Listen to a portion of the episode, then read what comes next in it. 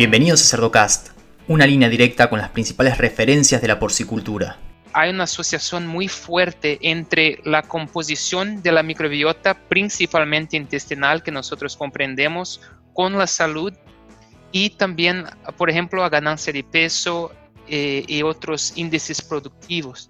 Seguimos en las redes sociales y Spotify para tener acceso a información de calidad, continua y de acceso gratuito. En el episodio de hoy vamos a hablar sobre microbiota. Es algo que suena ajeno a lo que es la producción de cerdos, pero es en donde la investigación se está metiendo cada vez más, nos está viendo una oportunidad y un futuro prometedor. Y para desarrollar sobre el episodio de hoy tengo la suerte de presentarles al doctor Fernando Leite. Fernando, buenos días. Buenos días, Leandro. Muchas gracias por la invitación. Es un honor, un placer estar contigo hoy. ¿Nos podrías comenzar contando un poquito sobre tu formación eh, académica y qué es lo que estás haciendo ahora? Sí, sí, yo soy brasileño y veterinario uh, de Brasil. Yo gradué en la Universidad de Santa María en Río Grande do Sul, en, Brasil. Y después conducí un, un, mestrado en la Universidad de Iowa en los Estados Unidos en el tema de microbiología veterinaria y inmunobiología.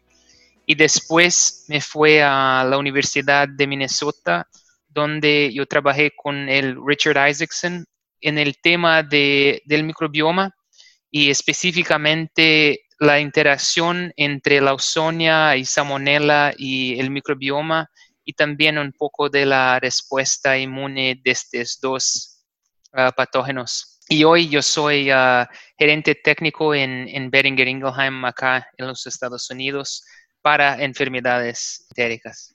Excelente, excelente. Es un tema que yo lo veo cada vez más, prometedor, ¿no? Donde más investigación se está haciendo, se están destinando más fondos, también se hace más accesible hacer esos estudios sobre microbiota.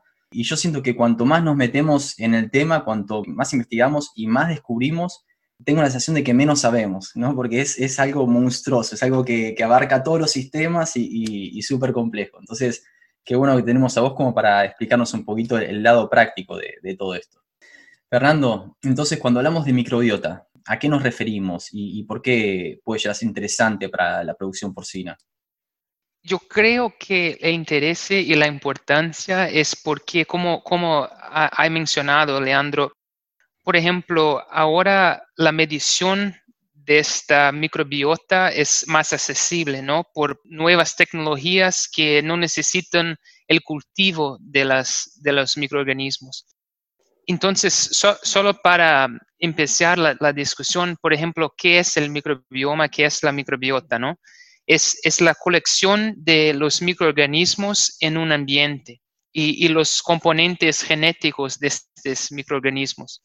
Entonces, por ejemplo, hay, una, hay un microbioma intestinal, hay un microbioma respiratorio, y entonces hay comunidades de microorganismos en, en, locales distintos del animal.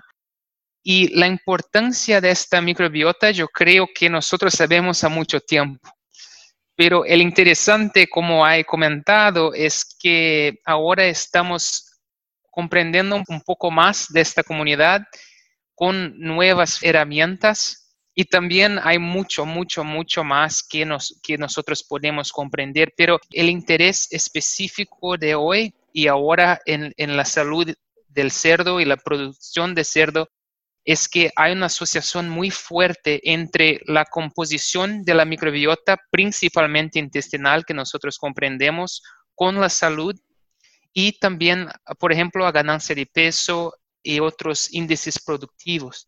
Entonces, es una asociación ah, muy fuerte, pero es una asociación, ¿no? No sabemos la causa o efecto, pero cada vez más, y como he comentado también, estamos comprendiendo más y más y algunos estudios están despacio indo de la asociación a la causation para comprender cuáles son los, los componentes más importantes y después cuáles son los mecanismos y después cómo realmente podemos cambiar este, esta, esta comunidad para hacer la mejor salud y, productividad. Excelente. Durante mi, mi tiempo en, en, Kansas me tocó hacer un estudio analizando un aditivo alimenticio y viendo qué diferencia generaba en la microbiota, ¿no? No elegí ese programa, un poco que, lo heredé, y dije, ¿en dónde me estoy metiendo, no? Porque no, no tenía ni idea de cómo hacer los análisis y, nunca había trabajado con microbiota. Entonces decidí hacer un, presentar un seminario específicamente sobre trasplante de microbiota fecal. Y ahí entonces me metí a, a ver ok, a, dónde estamos yendo con todo esto, ¿no? ¿Cuáles son los nuevos descubrimientos? ¿Qué tipo de, uso práctico puede ya tener? Y ahí vi que se estaba haciendo mucho también en, humanos. En este caso, eh, empecé a transportar algo de información de la microbiota humana y estudios en humanos a los cerdos. Muchas veces los cerdos se utilizan como para realizar estudios y trasponer esa información al humano y en este caso podemos hacer lo contrario porque hay mucho, mucho hecho en, en humano y de hecho los primeros trasplantes de, microbiota se han hecho ahí. Y hoy en día veía que se lo empieza a asociar la microbiota con cosas que parecen de ciencia ficción, como autismo, como depresión, ansiedad, eh, bueno, obesidad, e incluso con, con, patologías en otros sistemas de, como respiratorio, ¿no? Entonces, digo, wow, eh, esto que parece ciencia ficción cada vez uno es más tangible, cada vez es estamos más cerca de, entender eso que decías, ¿no? Pasar de lo que es una, correlación, ¿sí? Asociar que hay dos componentes que, suelen ir juntos con causa y efecto, ¿no? Con esto. Sí, sí. Yo creo que este tu comentario es, muy, es, brillante, ¿no? Es, es muy interesante la correlación del intestino y la microbiota con mucha, mucha cosa. Yo creo que en la salud humana cerca del 90% de las enfermedades ya fueron o pueden ser asociadas la microbiota.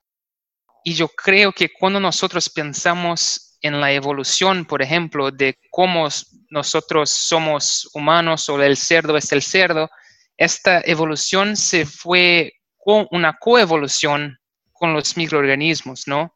Entonces, es fácil o ayuda a comprender esta asociación íntima entre la microbiota y la salud en general, porque fue realmente una coevolución. Y, por ejemplo, mencionas estos sistemas distintos, ¿no? Estamos comprendiendo cada vez más el eje de cerebro con el intestino y el eje del pulmón con el intestino. Y despacio, eh, para el cerdo estamos comprendiendo también que no es solo en el humano, como he comentado, que hay muchos estudios. El cerdo también, después de los primatas, el cerdo es el, animal con el tracto gastrointestinal más similar al humano. Entonces, los estudios en humanos, yo sé, creo que muchos de los conceptos son aplicables y, estamos viendo que son aplicables realmente a la microbiota del cerdo. Y en términos prácticos, ¿qué tipo de avances están haciendo eh, respecto a la microbiota? Hay veces que, probamos un aditivo y vemos qué comportamiento tiene la microbiota, cómo puede llegar a afectar, cuál es la, posibilidad de modelar esa microbiota de manera externa.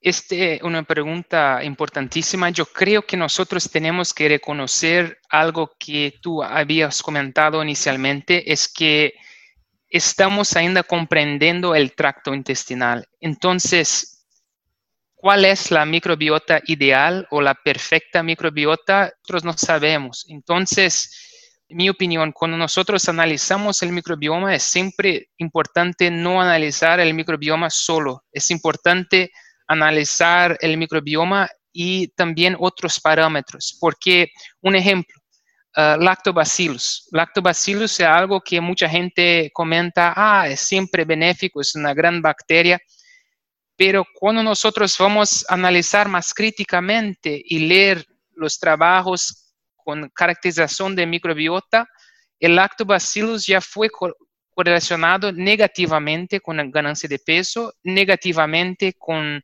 enfermedades como infección por, por salmonella.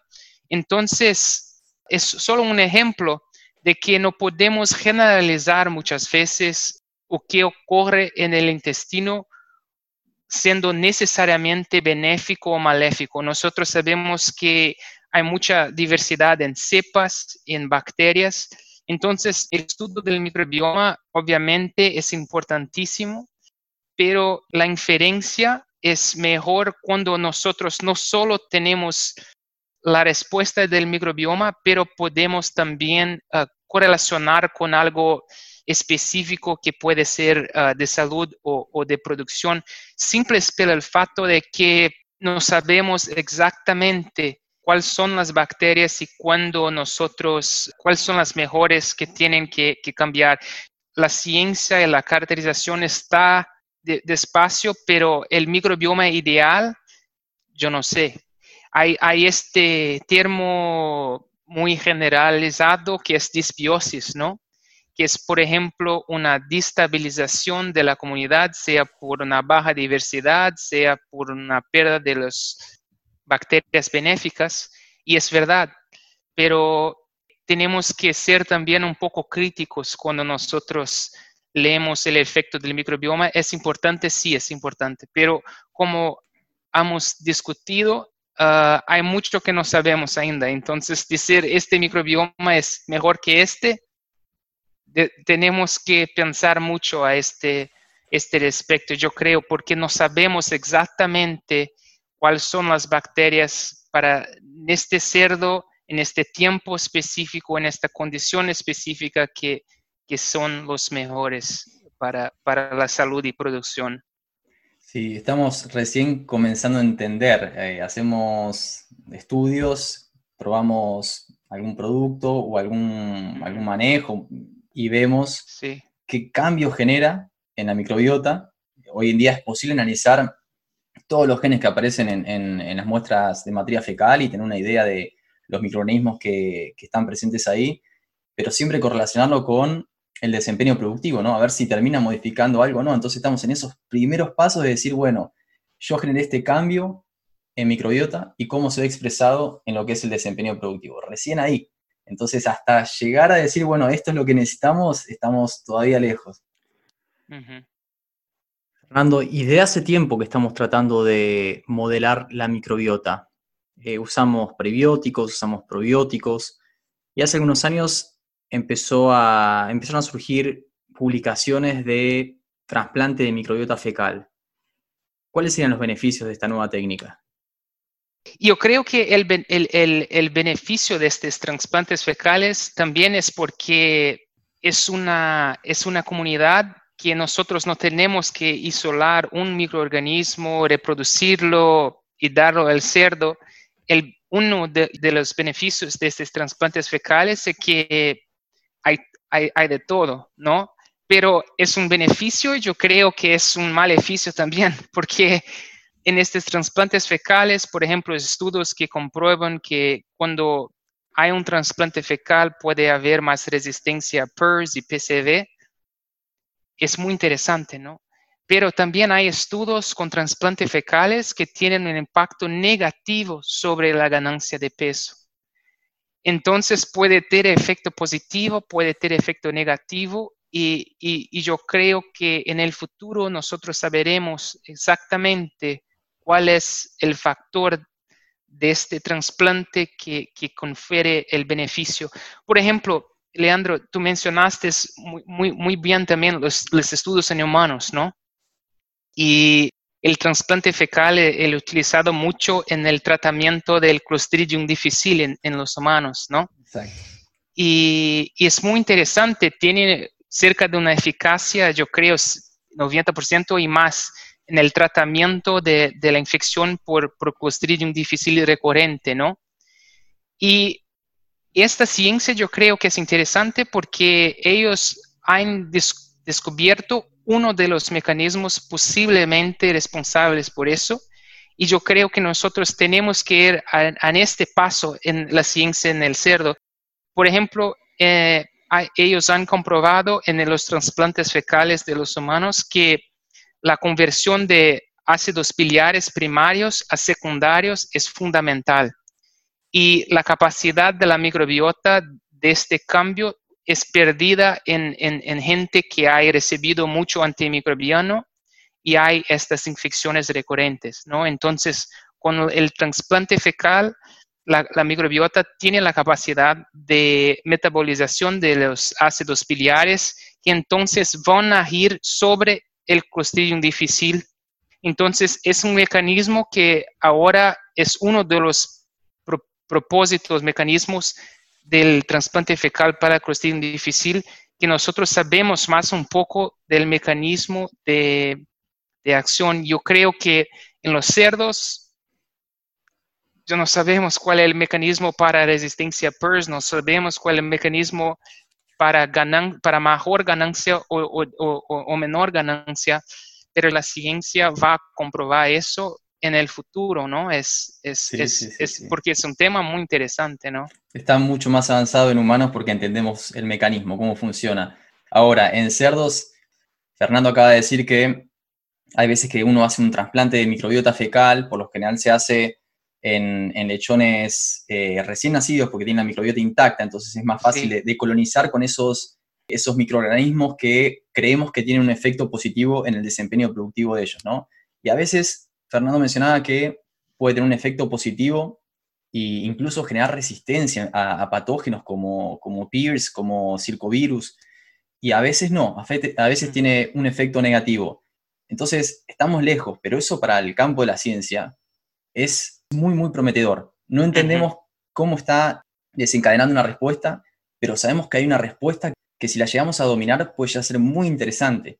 Y también un, un otro cosa que yo creo que es interesante es los trasplantes fecales son interesantes, pero entender un poco más de qué los patógenos están haciendo en el microbioma es interesante también porque vacunas, cuando nosotros pensamos en vacunas o estudiamos doenza en vacunas tradicionalmente, pensamos en lesiones pulmonares o intestinales, no pensamos en ganancia de peso, pero yo creo que el estudio del, microbioma también es interesante porque cuando nosotros reconocemos la importancia de esta comunidad, es interesante investigar cuáles son los cambios que los patógenos y las vacunas o las estrategias de prevención tienen en esta comunidad también, porque la intervención en la microbiota no es solo por trasplantes fecales, ¿no?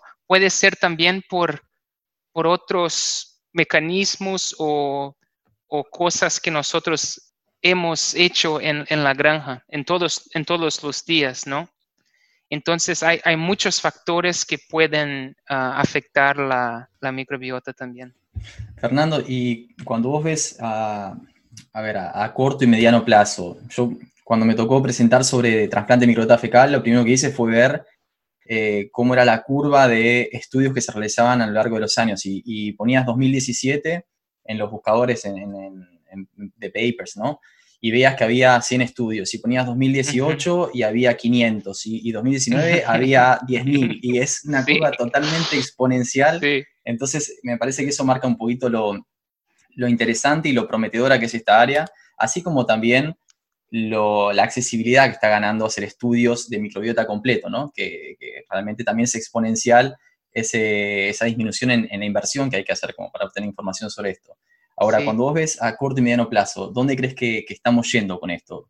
Sí, sí, perfecto. Yo, yo concuerdo 100% con que el dicho que es cada vez más accesible, entonces ahí va, va a tener cada vez más estudios y vamos a comprender cada vez más yo creo que el futuro posiblemente es con postbióticos, o sea, hay el prebiótico que es benéfico si hay bacterias benéficas en el intestino, el probiótico que puede posiblemente agir en el, en el, en el animal y hay el postbiótico que es la molécula después que comprendemos el mecanismo responsable por la acción podemos eh, eh, dar este postbiótico o molécula al cerdo. Yo creo que el futuro, el futuro, futuro mismo está en estas moléculas. Sí, sí, sí, sí, excelente. Aprendí un nuevo término hoy. Yo, yo conocía, a ver, para los que escuchan, eh, prebióticos cuando uno le suministra un sustrato a esos microorganismos que cree que son benéficos. Probióticos cuando directamente suministra esos microorganismos que cree que son benéficos postbiótico, acá Fernando de, de por lo menos a mí introducirme ese, ese, término, y, es básicamente el producto que genera ese microorganismo que creemos que es benéfico. Así que súper interesante. Porque yo creo que una, los probióticos pueden ser buenos, ¿no? Pero muchas veces cuando analizamos y, conversamos con gente al campo que, que aplica estos productos, percibimos que a veces funciona, a veces no funciona. Yo creo que puede ser muchas razones para, eso, ¿no? La microbiota puede ser distinta en un grupo de animales en el otro, entonces el prebiótico puede agir diferente en estos animales y otros. Los desafíos sanitarios pueden ser distintos también, pero si nosotros comprendemos exactamente o qué necesita ocurrir para el efecto y podemos administrar este específico molécula para este mecanismo, yo creo que, el futuro es eso.